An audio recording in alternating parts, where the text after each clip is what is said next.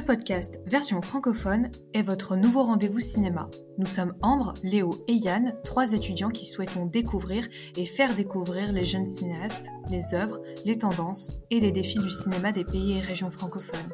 Cet épisode est le second volet de notre échange avec Hippolyte Liebovici. Bonne écoute.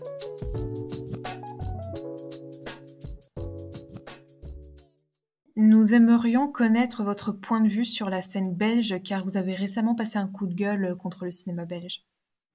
en, fait, je trouve qu'on a beaucoup de problèmes euh, qui sont avant tout des problèmes systémiques en, réalité. Euh, on, va dire que déjà le manque d'argent qui est alloué à la culture de manière générale euh, coupe énormément de choses.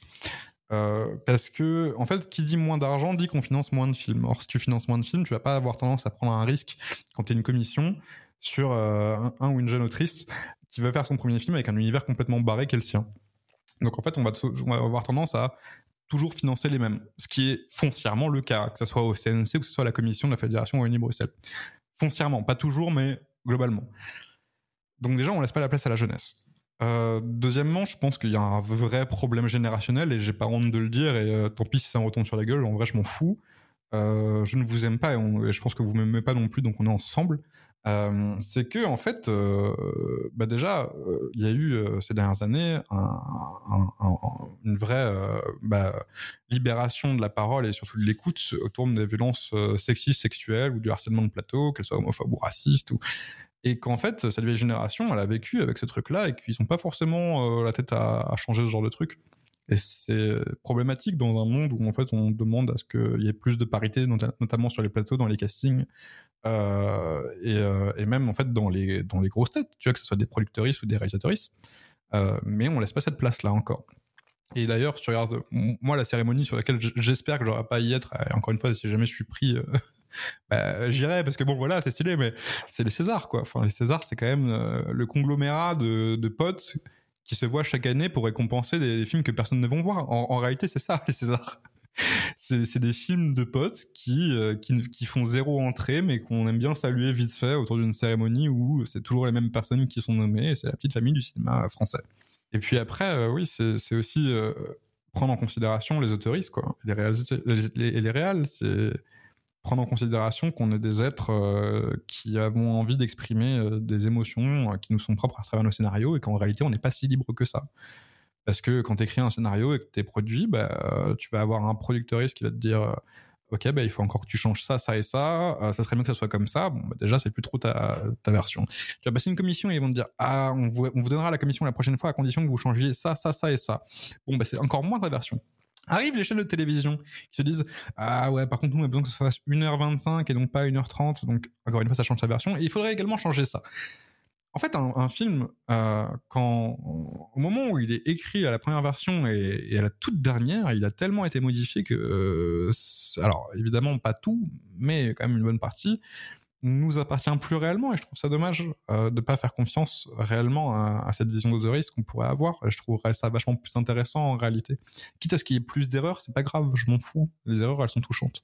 Après, pour, moi, et je le dis sincèrement, et, encore une fois, tant pis, ça me retombe sur la gueule, c'est pour moi le vrai problème du cinéma belge, c'est son ambition. Et je le dis parce que je le vis. Euh, là, je viens de passer une commission d'aide à l'écriture qui nous a été refusée parce que, je cite, c'est trop ambitieux mais tu t'arraches les couilles, quoi, au bout d'un moment. Enfin, excusez-moi du terme, mais, en réalité, tu t'arraches les couilles. Ça veut dire quoi C'est trop ambitieux? Est-ce que c'est pas de ça dont on a besoin? Parce que euh, nous, nos films belges, je suis désolé, mais ils fonctionnent pas tant que ça à l'international. Il y a peut-être des raisons qui sont assez évidentes qu'on peut voir même nous, quoi. Même sur notre territoire, notre cinéma, il, fonctionne pas si bien que ça. Donc euh, non. Et je pense que le manque d'ambition, c'est potentiellement ce qui pourra causer notre perte. Mais encore une fois, ça rejoint un problème systémique, c'est que je pense qu'on pourrait avoir plus d'ambition si on avait plus de budget. Euh, je pense qu'on serait beaucoup plus libre si on avait plus de budget. Je pense qu'on pourrait tourner de manière beaucoup plus safe si on avait beaucoup plus de budget. Je pense qu'on serait vachement moins précaire si on avait beaucoup plus de budget, mais c'est un problème systémique avant tout. Malgré votre critique du système de la fabrication des films en Belgique et même dans l'espace francophone, euh, pensez-vous que vos œuvres participent à la promotion du cinéma belge? Bah, elles y participent parce que je suis catégorisé comme cinéaste belge. Euh, moi, ça me va hein, comme étiquette, il n'y a aucun souci. en vrai, il n'y a aucun souci. Maintenant, encore une fois, euh, je sais pas si je pourrais faire mon avenir ici. Vraiment, je le dis avec énormément de tristesse. Je le dis, j'en ai les larmes aux yeux, tu vois, dis-toi. C'est terrible de se dire que je pourrais pas faire mon avenir, euh, ma carrière dans ce pays, quoi. Parce que j'aurais jamais les fonds et le soutien nécessaire pour le faire. Là, mon prochain film, on le tourne aux États-Unis. Mais des films d'animation, ce n'est même pas pensable de les produire euh, en étant 100% sur des financements belges. Je trouve ça terrible, quoi. C'est fou à quel point on tue des artistes dans l'œuf. Et quand tu regardes tous les cinéastes belges qui se sont barrés, qui font des chefs-d'œuvre aujourd'hui, il y a quand même une raison à de pourquoi est-ce qu'ils se sont barrés. si c'est les meilleurs, il y a quand même une raison, tu vois. On récompense toujours les mêmes films, les boîtes de production sont quasiment toutes convaincues d'avoir trouvé le bon filon euh, scénaristique, narratif, euh, qui coûte pas trop cher en plus. On traite souvent des mêmes sujets, euh, et je trouve ça terrible parce que on est connu, hein, la Belgique, pour euh, notre côté absurde, on est connu pour notre côté fantastique, on est connu pour ça. Je veux dire, le, seul, euh, le seul artiste qu'on retient de, toute la Belgique, c'est Magritte, quoi. tu vois Est-ce que Magritte pourrait faire un film C'est vraiment, vraiment une bonne question. Est-ce qu'il pourrait faire un film aujourd'hui? Ben, je t'assure que non, quoi. Et ça fait chier. Ça fait chier parce que j'ai trop de potes qui, qui se découragent et qui arrêtent, alors que c'est des cinéastes de fous, que c'est des scénaristes de fous, et et en fait, chaque année, j'ai des messages de potes à moi qui me disent, bah, en fait, cette fois-ci, c'est sûr, j'arrête. Et, franchement, je le dis tel que je le pense, mais notre génération, elle est quand même fabuleuse en Belgique. Hein. Quand tu regardes la gueule des festivals français, je suis désolé, c'est quand même 50% de films belges. C'est fou à dire. Alors qu'on est dans des, dans des catégories internationales, c'est 50% de films belges. C'est qu'il y a une raison. Pourquoi est-ce que tous ces cinéastes qui brillent par des courts-métrages n'arrivent pas à faire des longs-métrages derrière? Parce qu'il n'y a pas la place. Donc quoi, il va falloir qu'on attende que les vieux de la vieille partent à la retraite, qu'on puisse récupérer leur budget. Mais en fait, c'est une problématique qui va, qui va revenir avec la génération d'après, parce qu'ils seront encore plus libres que nous et qu'ils seront encore plus fantastiques que nous. Là, aux dernières nouvelles, euh, on sait qu'on va avoir encore une coupe budgétaire sur le budget du cinéma. Et au bout d'un moment, tu te dis, bah, à quoi bon, quoi? Réellement, à quoi bon? Personne ne peut vivre de ça. Hein. Moi, je galère à vivre, honnêtement. et pourtant, je suis dans les 1% des plus chanceux j'ai trop de chance. Mais euh, quand je vois déjà à quel point c'est compliqué pour moi, bah, je pense à mes frères et sœurs cinéastes qui n'arrivent pas à sortir un court métrage, alors qu'ils sont trop forts, quoi. Vraiment. Et voilà, ça c'est le cinéma belge, malheureusement. Jusque-là, nous parlons de cinéma belge francophone, mais en Belgique, il y a aussi le cinéma flamand. Et quels sont vos rapports euh, avec le cinéma flamand? Quel euh, lien entretenez-vous avec ce cinéma? Bah, moi, ils me détestent, mais moi, je les admire. Honnêtement, je, trouve, le cinéma flamand mille fois meilleur que le, cinéma, euh, wallon. désolé, mais, en vrai de vrai, euh, même sur les courts-métrages, hein, je pense à 82 Bock qui est, qui, mais qui est trop forte, quoi. Qui est vraiment trop forte, qui avait fait Provence, euh, qui est, peut-être le plus beau court-métrage qui a jamais été fait. Et, et, en fait, je sais pas, je crois qu'ils. Alors, ils ont sans doute plus d'argent, dommage, ils me l'ont jamais donné.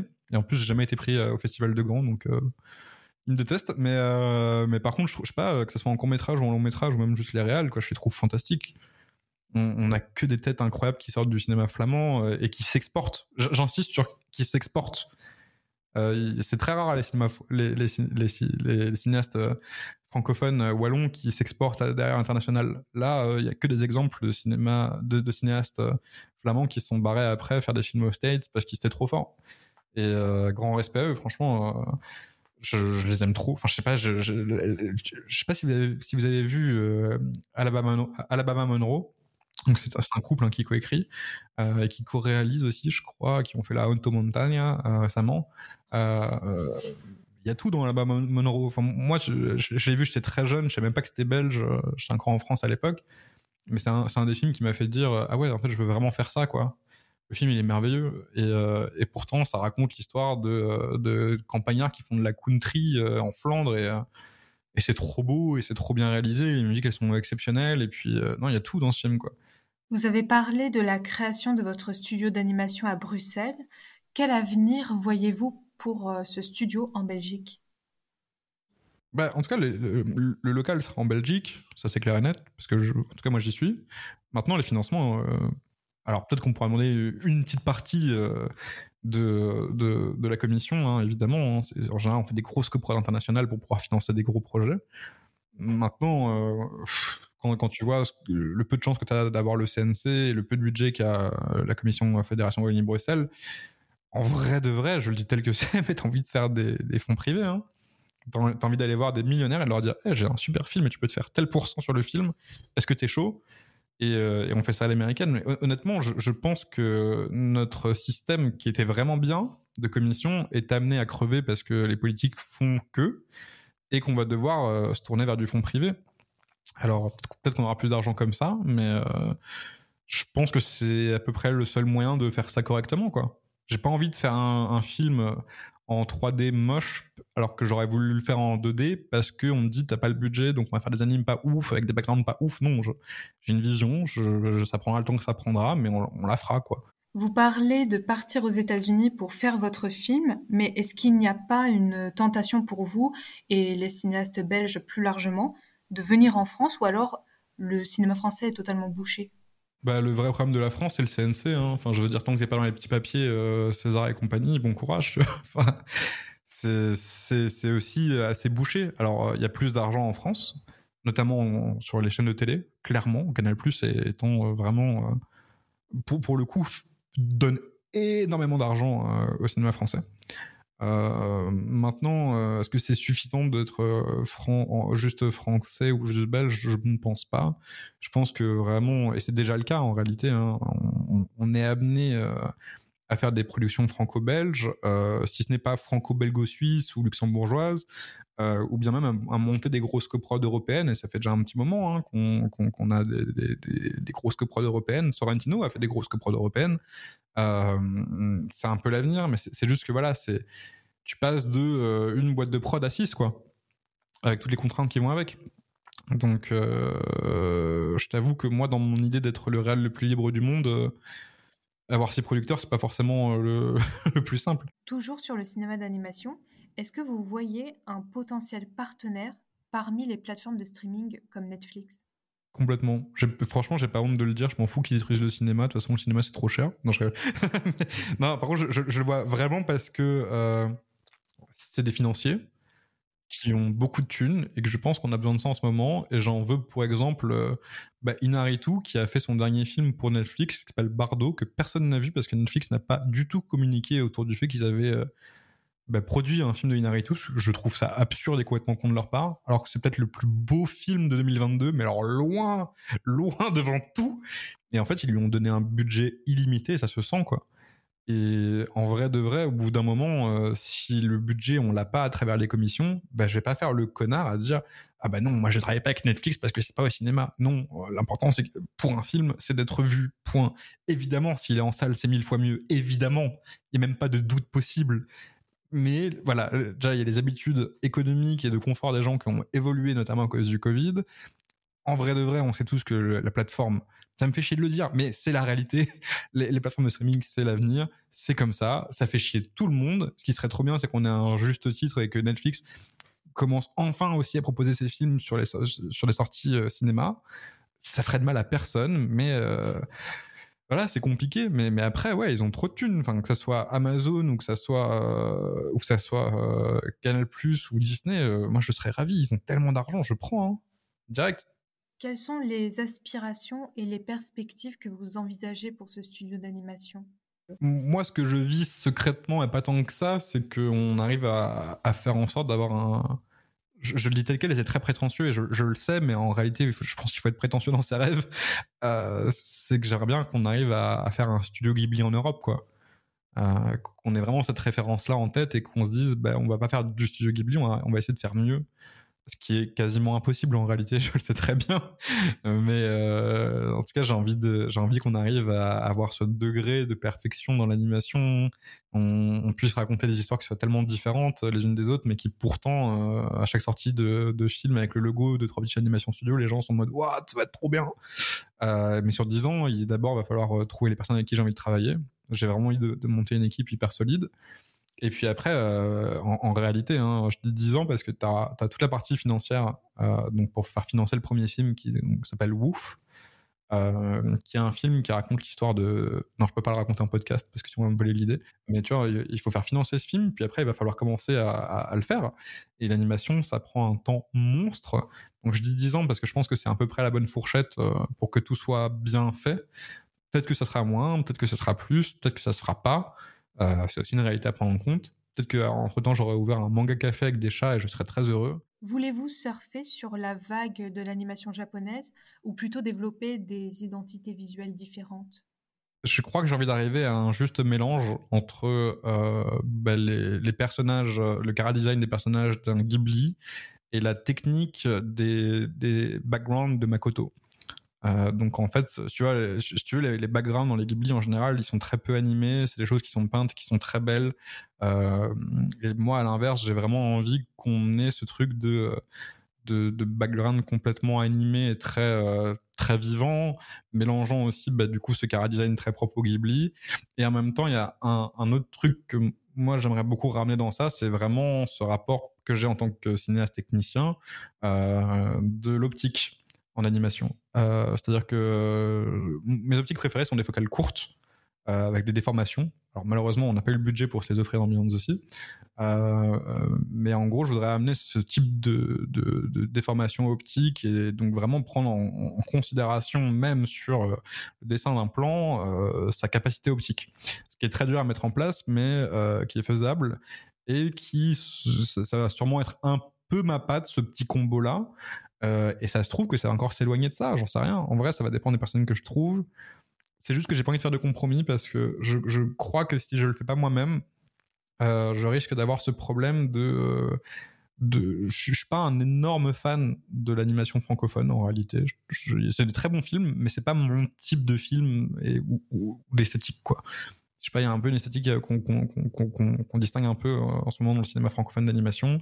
Euh, je t'avoue que oui, moi je tends beaucoup plus à l'animation japonaise parce qu'elle me parle beaucoup plus esthétiquement parlant.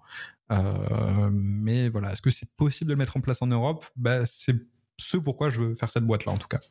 Vous parlez de techniques d'animation à la Ghibli, notamment en 2D. Comment voyez-vous l'arrivée de l'IA qui peut bouleverser le monde de l'animation? En, réalité, je veux dire, j'ai aucun avis sur l'IA parce que je n'ai pas encore été euh, suffisamment confronté à ces problématiques-là. Je vois les dangers. Je pense que si on n'agit pas très vite, comme les Américains, eux, l'ont fait en, faisant une grève, on risque d'avoir des vrais problèmes. Parce qu'il faut qu'on se dise un truc. Hein. Si l'IA est là maintenant, elle peut pas repartir. Ça n'arrivera pas. Euh, le, progrès technologique ne va jamais dans le sens inverse, que du contraire. Donc c'est un truc qui va, qui en plus est exponentiel. On, l'a vu, hein, une progression fulgurante fluente. Mais maintenant, ce qu'il faut vraiment, c'est qu'on ait une discussion toutes et tous autour d'une table, euh, cinéastes, techniciens, etc., euh, et qu'on qu'on dise, ok, donc ça ne peut pas, ça ne, doit jamais remplacer le travail d'un ou une technicien technicienne. Ça ne doit pas enlever le pain de la bouche de quelqu'un, mais ça peut être un outil parce que en réalité, je pense que ça peut être un outil. Mais par contre, je ne veux pas qu'on touche à mes travailleurs précaires. Ça, c'est clair et net. Mais c'est pour ça que les, Américains, c'est quand même fou. Hein. Dites-vous que les Américains sont devenus plus, moral, euh, plus moraux que les Français. Ils ont directement fait une grève. Ils ont bloqué tout Hollywood. Les, comédiens et comédiennes y étaient pour dire l'IA c'est de la merde, on veut être mieux payé euh, et les chaînes de et, les plateformes de streaming doivent aussi mieux repartager les, les bénéfices des films. Est-ce que vous imaginez à un seul moment que tout le public qu'on voit dans le César, dans les Césars, fasse grève pour les techniciens et techniciennes francophones? Vraiment, je pose la question parce que je pense pas. c'est fou de se dire que voilà, au César maintenant, on va récompenser des violeurs et des agresseurs et des prédateurs, tandis qu'aux États-Unis, on fait des cérémonies qui sont de plus en plus inclusives avec un cinéma qui est de plus en plus inclusif euh, et qui en plus prend soin de ses travailleurs et travailleuses. Je trouve ça dingue de se dire que les Américains sont devenus plus moraux que nous, quoi. ça, ça en dit très long sur l'état du cinéma francophone. Quelles recommandations voulez-vous partager à nos auditeurs pour mieux connaître le cinéma belge? Bon, déjà, évidemment, il y a Alabama Monroe, dont j'ai déjà parlé, que je trouve, que c'est un film qui est fantastique. Euh, il y a évidemment le film de Delphine Girard, euh, donc, qui s'appelle Quitter la nuit, qui, devrait sortir quand même assez prochainement, je crois. C'est inspiré de son court-métrage euh, Une nuit, je crois, si je dis pas de bêtises. En gros, c'est la suite de ce court-métrage-là. c'est incroyable honnêtement c'est la plus grande cinéaste belge actuelle. Je passe mes mots. J'ai pris tellement une claque. Donc euh, ça, parle euh, d'une histoire autour d'un viol. Le film est très dur. Euh, et surtout ça parle des trois parties. Ça parle du rapport à la police. Ça parle du rapport de la personne qui a vécu ce viol et du, du bourreau qui l'a commis. Et J'ai jamais vu ça de ma vie. J'ai pris une tarte dans la gueule. C'était trop bien. Et en vrai, je lui souhaite le meilleur du monde parce qu'elle est trop forte et que, évidemment, euh, j'espère que ce film va, fonctionner. Vraiment, je l'espère sincèrement parce que dans mes films récents francophones, je me suis dit, bah, il y a ça et juste en dessous, il y a Anatomie d'une chute. C'est pour te dire à quel point. Alors que j'ai vraiment adoré Anatomie d'une chute. Mais ce film-là, il a réussi je crois que c'est deux heures et demie, à, résumer, je trouve, de manière hyper profonde et juste, euh, tout le conglomérat d'émotions et euh, de violence d'un acte, euh, bah, du coup le viol, sur à quel point ça va transformer la vie de tout le monde, quoi. Et j'ai jamais vu ça de ma vie. Je sais pas comment elle l'a écrit, j'en ai aucune idée, mais je, je suis trop admiratif, quoi. Vraiment, Delphine Girard, je suis quasiment certain que ça sera le futur grand nom du cinéma belge. Je sais pas si elle restera ici ou si elle, ou si elle ira s'exporter, mais grand respect. Euh, et alors, attends, je regarde parce que vraiment, j'ai l'impression d'avoir rien vu. Ah si, j'ai adoré. Attends, j'ai adoré. Comment ça s'appelle? L'autre Laurence de Claude Schmitz que je trouve trop bien parce que c'est un je, suis pas forcément fan de tout ce qu'a fait Claude Schmitz, mais par contre, son dernier film, c'est trop bien parce que le mec, il s'est complètement lâché. Il est reparti sur un principe de narration qui était vachement plus simple que son précédent, tout en y mettant beaucoup d'humour et une esthétique que j'ai trouvé euh, vraiment bluffante, quoi, pour le coup. Euh, donc ça, grand respect parce que vraiment, j'ai rarement autant kiffé un film belge ces dernières années. Nous remercions vivement Hippolyte Liebovici pour cet échange riche et inspirant. Nous vous donnons rendez-vous prochainement pour un nouvel épisode avec un nouvel invité. Restez à l'écoute de version francophone.